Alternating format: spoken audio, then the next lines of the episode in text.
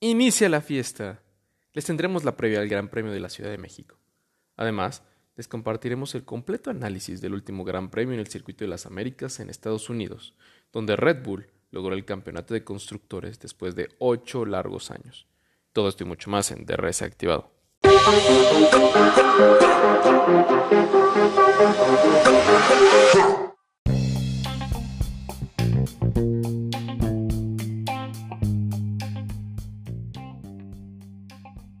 Bienvenidos a DRS Activado, el podcast para nuevo aficionado y el seguidor obvia melón de la Fórmula 1. Mi nombre es JC y me acompaña mi amigo, compañero Pepejos. ¿Cómo estás, amigo? Hola, JC. Hola, amigos que nos escuchan a la distancia.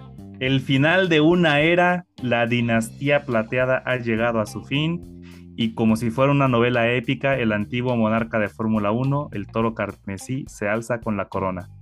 JC, amigos, Red Bull logra su quinto título de constructores en la historia, cortando esta racha de ocho títulos consecutivos por parte de la escudería de Mercedes.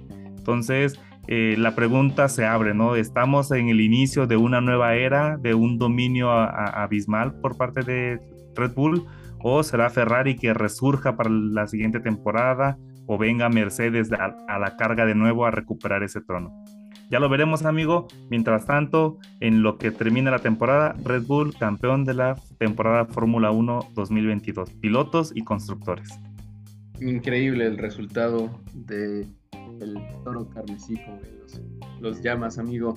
Y el resultado también de, Max Verstappen, ¿no? Que eh, a pesar de ya haber tenido la temporada en la bolsa, la temporada del campeonato de constructores, de, perdón, de pilotos específicamente, pues se llevó una victoria también en Estados Unidos, en el premio eh, eh, de las Américas en Texas, que fue lleno de acción. Se defendió ante un Lewis Hamilton que la verdad se vio bien. Este, sacó la garra eh, antigua que vimos la temporada pasada y en algunas carreras salió en esta misma temporada. Final tenso, pero aún así, pues no fue suficiente ante este joven holandés que lleva a su equipo a llevar, como bien lo dices, a ganar su primer campeonato de constructores desde 2013. Ya llovió, ya llovió. Los, los de Mercedes estuvieron a la cabeza muchos años. El año pasado se empezó a ver la debacle de, este, de, este equipo, obviamente sin, sin, no sin dar batalla, pero definitivamente este año pues ya no fue lo mismo. Y pues sí, Red Bull campeón de pilotos y de constructores.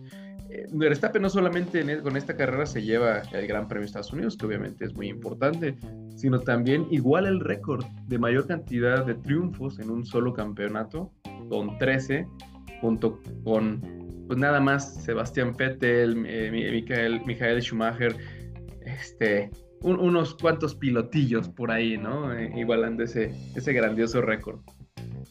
Y pues bueno, para darles un poquito de, el minuto a minuto de cómo fue este, este premio de las Américas, pues tomó la ventaja, la verdad, Max. desde la posición 2, recordemos que el español eh, Carlos Sainz se lleva la pole position, pero pues toma la delantera muy rápido, literal, previo a la primera vuelta, y se evita el drama que ocurrió detrás de esa primera vuelta Max Verstappen sale librado, pero bueno, Carlos Sainz y George Russell chocan en la curva 1 y pues bueno, prácticamente tras múltiples reinicios de safety car y manejando a un ritmo experto, pues logra llevarse la victoria.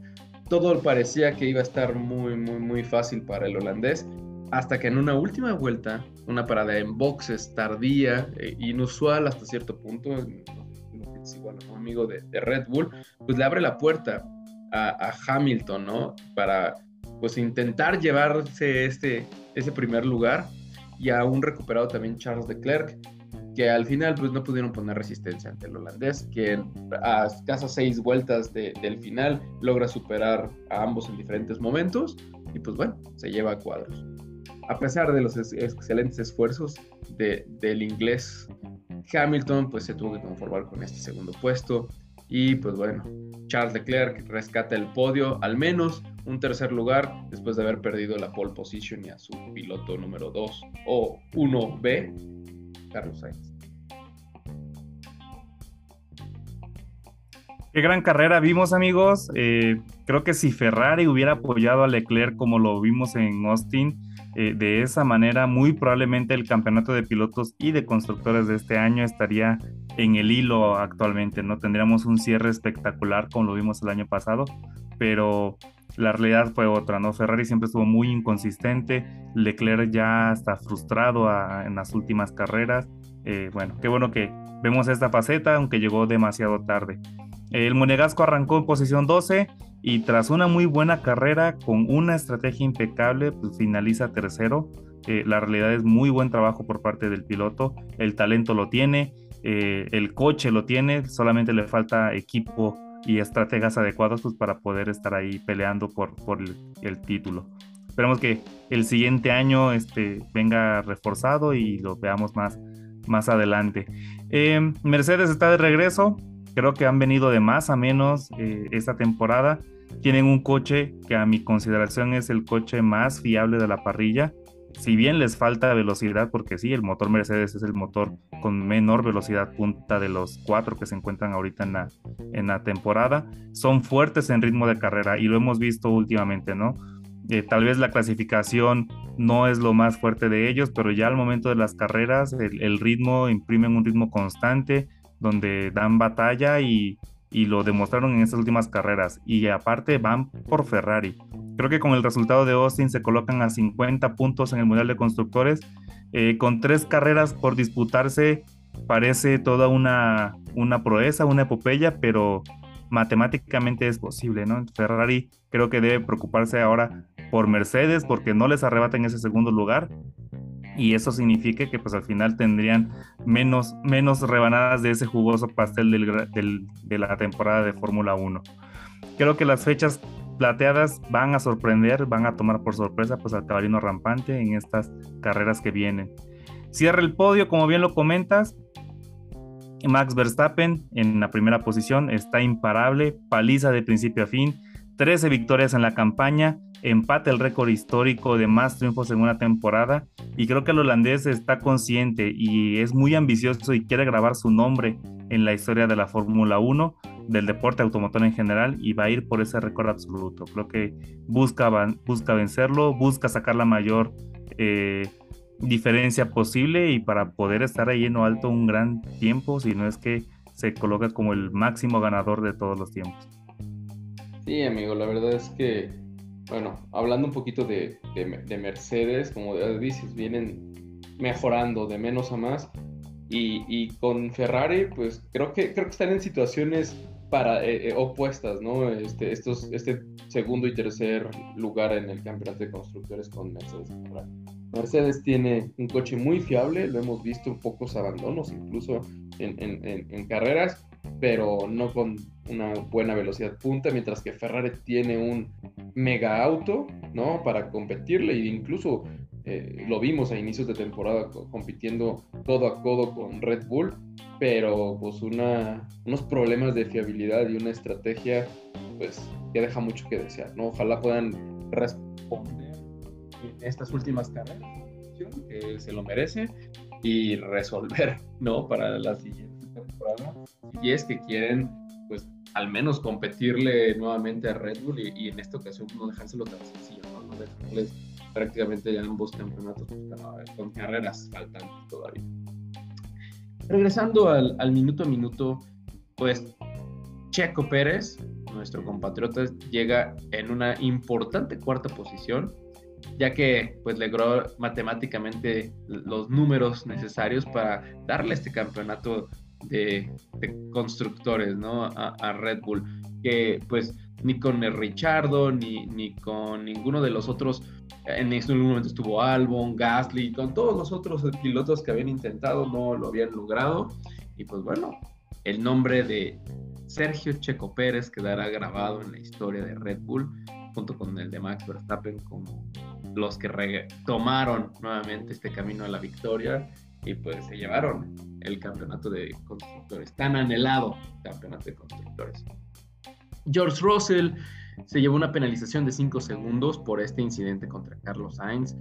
Eh, para mí, digo, muy bien por Russell, pues este, logró, logró recuperarse, pero para mí 5 segundos, no sé, eh, hay, que, hay, que, hay que seguir poniendo en, en, lo alto, digamos, de los puntos a, a, a mencionar, amigo, esto de la... pues sí, de los reglamentos, 5 segundos un, golpe a otro piloto que lo deja fuera, no sé, se me hace, se me hace nada, ¿no? Al final aquí te das cuenta, ¿no? aún así, pues te quedas en, una muy buena quinta posición. Y no digo que Russell lo haya hecho a propósito ni nada, no, para nada, pero ha sucedido repetidamente en toda la temporada. Penalizaciones no sé, muy raras. Y luego vamos a hablar más tarde de alguien que lo penalizaron 30 segundos, ¿no? Entonces es como que es, es, un mundo de una a otra. Pero bueno, hablando ya específicamente de Russell, muy bien, entrando a boxes tarde para marcar una vuelta rápida al momento de cambiar por neumáticos blandos. Pero pues tiene una muy buena carrera, logra recuperarse, queda en una quinta posición sobre el sexto lugar Lando Norris de McLaren. Fernando Alonso excelente carrera también del español, a pesar de un incidente que tuvo con, con Lance Stroll. Reclama esta séptima posición, seguido por Sebastián Vettel de Aston Martin y de eh, Haas con Kevin Magnussen en noveno, quienes nos regalan una buena batalla prácticamente en la, en la última vuelta, de la carrera. Al final, el japonés ya renovado por, por Alfa Tauri se logra colocar en décima posición. Ahora, esos fueron los top 10 originales en la carrera, sin embargo, ya lo mencionaba yo, penalizaron 30 segundos posterior a la carrera eh, a Fernando Alonso luego de conducir en condiciones inseguras, al no llevar un espejo retrovisor, ¿no? Este, estos 30 segundos pues les le costó obviamente estar dentro del top 10, no pudo puntuar, y, pero bueno, esto le permitió a su a, su compañero de equipo subir del onceavo a décimo, ¿no? A Esteban Ocon. Y bueno, al resto de, los pilotos que estaban por debajo de él, pues subir una para esta carrera en Texas. ¿Cómo, cómo ves, amigo? ¿Qué, qué, qué, opinas de, de las penalizaciones? Creo que el reglamento de la FIA ha sido constante o estas incongruencias o inconsistencias. Es, constante, es constante en las inconsistencias. Las inconsistencias, eh, justamente algo así. esperemos, hay el, presidente de, la FIA por acá, no recuerdo su nombre, Suley, no, no es Suleiman, este... Bueno, el, el, árabe que está presidiendo la FIA, el Consejo Técnico, ya ha manifestado que están esperando hacer una reforma para la siguiente temporada. La realidad es que siempre la FIA con sus decisiones un poco contradictorias en cuanto a seguridad, a penalizaciones. Esperemos que, que eh, vaya disminuyendo eso y que no, no le quite protagonismo pues, a, lo que, a lo que nos gusta, ¿no? que es el, el deporte motor como tal. Eh, regresando al análisis, amigo, una pena lo que le sucede al mexicano, una carrera muy apretada y con muy mala suerte.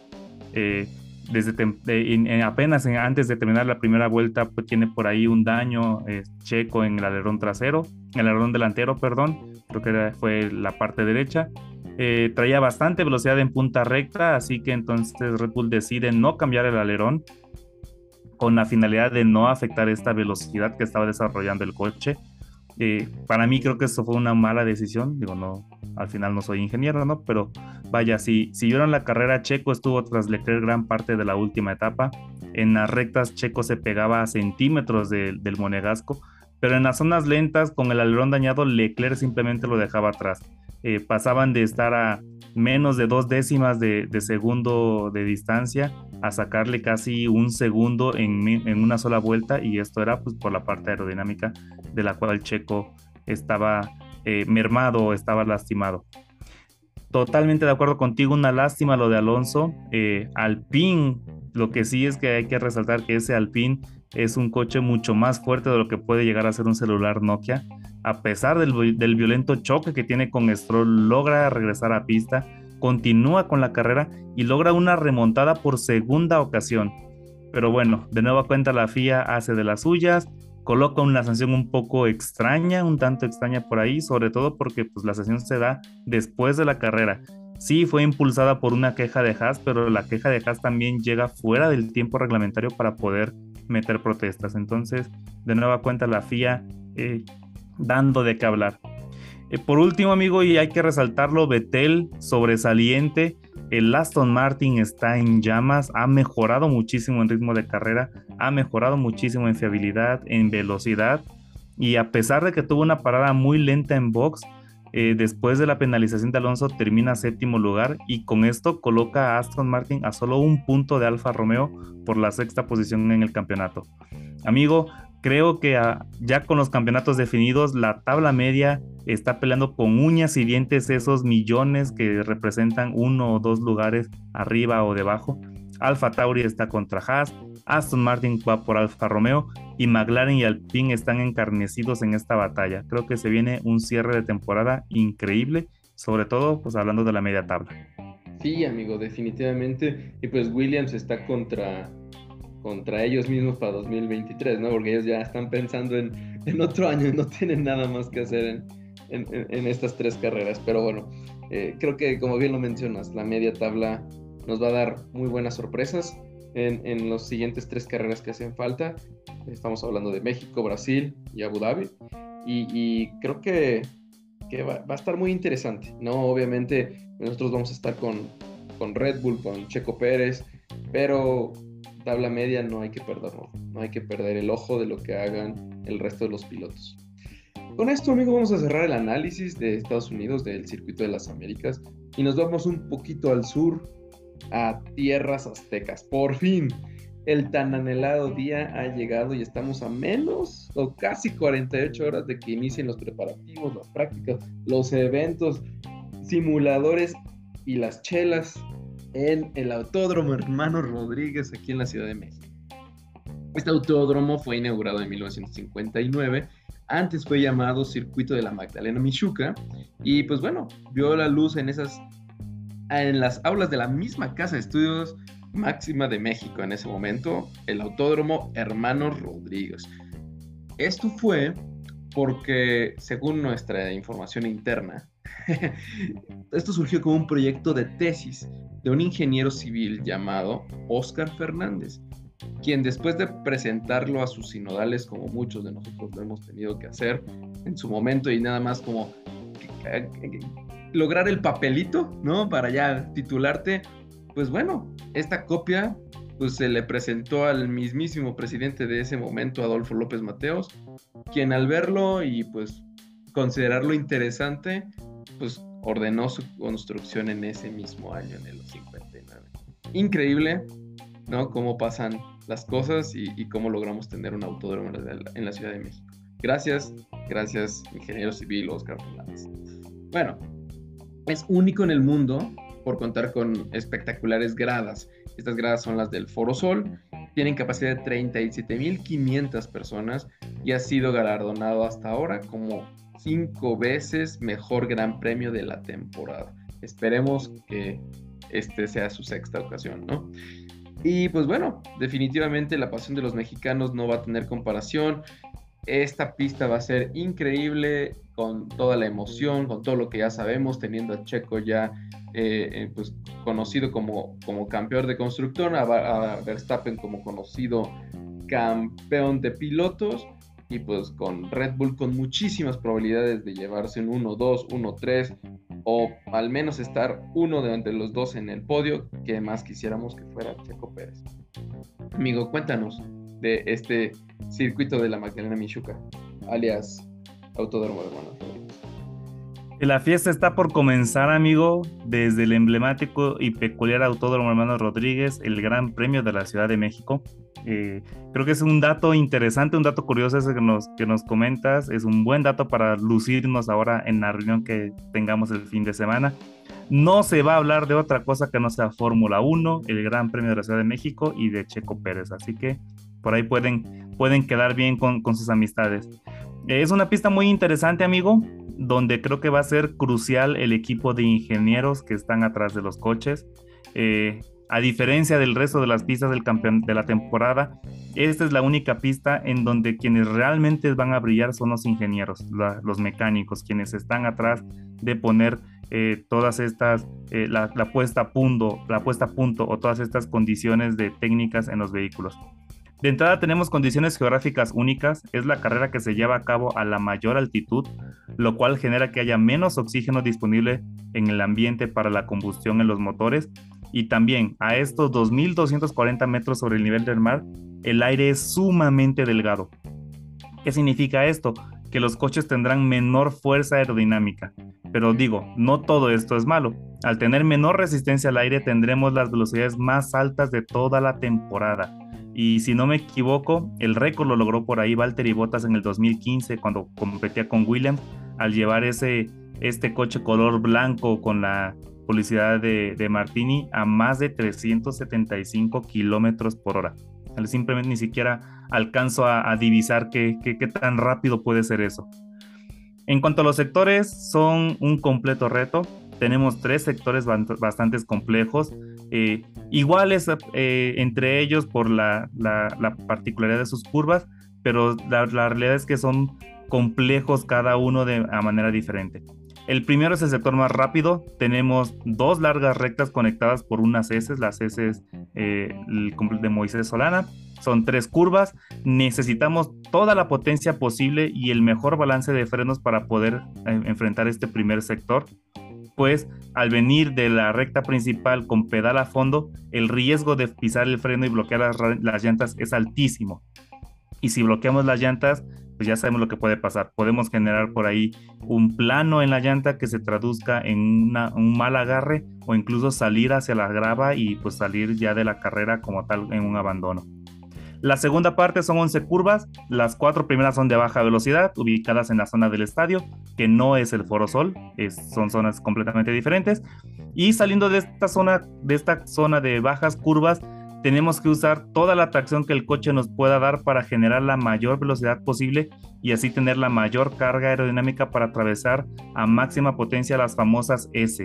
Tres curvas de alta velocidad en donde necesitamos entrar con la mayor velocidad posible, con el mayor agarre para poder hacer un trazado casi perfecto y así entrar de lleno al último sector, que es una tercera recta que nos obliga a frenar bruscamente antes de entrar a la zona más emblemática de todo el circuito y también la zona más lenta, el Foro Sol donde los pilotos pues van a tener que girar lo más cerca de los vértices porque tenemos aquí las curvas más lentas y más cerradas de toda la pista y sobre todo ¿no? tendremos la distracción de 37.500 almas gritando el nombre de los pilotos. El acelerador a fondo lo, lo usaremos al final del Foro Sol para entrar a la peraltada y llegar a la meta. La realidad, amigo, es que es Muchos ven el, trazado del autor Armando Rodríguez como un trazado un poco sencillo. Las condiciones geográficas le agregan una complejidad que no tiene otra pista en, la temporada. Entonces nos espera una carrera bastante interesante. Pirelli en esta ocasión ha liberado la gama media de neumáticos. Tendremos bastante acción en pits porque pues el asfalto del, del, autódromo es bastante agresivo, las llantas se van a degradar muchísimo. Tenemos pronóstico despejado para el viernes, nublado para con alta probabilidad de lluvia para el sábado y despejado para el domingo, el día de la carrera. Así que tendremos un asfalto un poco caliente en la carrera, las llantas se van a degradar muy rápido, mucha acción en pits. Creo que no sé tú, pero hay todo lo necesario para tener una muy emocionante carrera y la verdad estamos yo muy emocionado de poder regresar a, este Gran Premio de la Ciudad de México. Sí, amigo, la verdad yo ya estoy contando las horas, ya, ya, no, ya no aguanto que termine el jueves para que ya estemos el día viernes disfrutando de todo lo que nos va a ofrecer la gran fiesta, la gran fiesta en la Ciudad de México. Creo que hay un tema interesante y que con eso podríamos cerrar, que es el que pues ya, al menos eh, los primeros lugares ya están definidos, ¿no? No quiere decir, ya lo dijimos, que, los demás no van a echarle ganitas, porque ya dijimos que pues hay una diferencia abismal entre la lana que se ve el segundo y el tercero, tercero y cuarto y demás. Pero Red Bull creo que está en una posición actual de, ok, ya tenemos todo, vamos a dejar que, que compitan, vamos a, vamos a ir por todo, ¿no? Eso es al menos lo que yo considero. Entonces, a lo que voy con esto es, creo que pudiera ser la primera ocasión que pudiéramos ver a estos pilotos, pues ya, sin tantas este, intervenciones del equipo, sino es dense con todo, nada más, no rompan nada más. ¿Cómo, tú, ¿Tú qué piensas, amigo? ¿Cómo, cómo ves a Red Bull, el, un Verstappen versus Checo? Totalmente de acuerdo contigo. Por fin, por fin creo que vamos a tener el primer enfrentamiento entre los hasta ahora mejores amigos, compañeros, casi, casi hermanos. Verstappen ya fue claro en algunas declaraciones. Lo que importa es que Pérez termine por arriba de, Leclerc o sea que si Verstappen termina en primero, Checo Pérez tenía que terminar en segundo. Nunca eh, se mencionaba que Verstappen iba a ayudar a Checo Pérez a ganar el Gran Premio de México, pero él fue claro, ¿no? Él va tras ese récord de la mayor cantidad de victorias posibles en una temporada y él va a meterlo todo para ganar el Gran Premio de México. Y por su parte, pues tenemos a Checo Pérez, ¿no? Que busca ser profeta en su tierra, va a meter todo el ímpetu, toda la motivación, toda la energía para que 100 mil personas lo acompañen a correr el, himno nacional en lo más alto del podio. Creo que los dos pilotos buscan objetivos completamente personales, así que creo que estamos a la antesala de lo que puede ser el primer enfrentamiento entre estos dos grandes pilotos dentro de la escudería Red Bull. No esperamos más, amigo. Vamos con todo. Hay que disfrutarlo, disfrutar este fin de semana, disfrutar esta gran fiesta. Y pues bueno, nos vemos ahí. Quienes estén físicamente, ahí nos vamos a encontrar. Y quienes no, pues sigan nuestras historias de Instagram, porque vamos a estar muy activos en esos días. Recuerden, horarios para la carrera este viernes 28 de octubre. Eh, las prácticas libres 1 y 2 en la tarde, 1 y 4 de la tarde. El sábado 29 de octubre la práctica 3 al mediodía y la clasificación 3 de la tarde.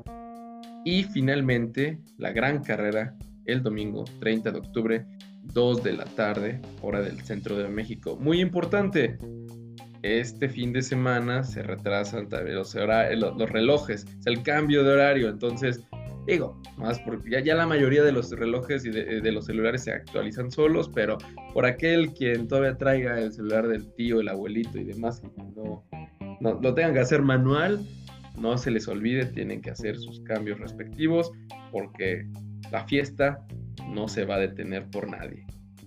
Amigo, un gusto estar aquí contigo, un gusto verte tres días seguidos por más de ocho horas o, o algo así vamos a disfrutarlo.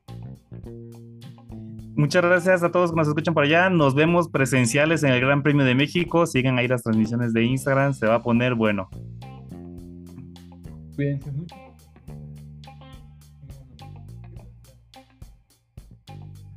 Siempre como TRS activado F1.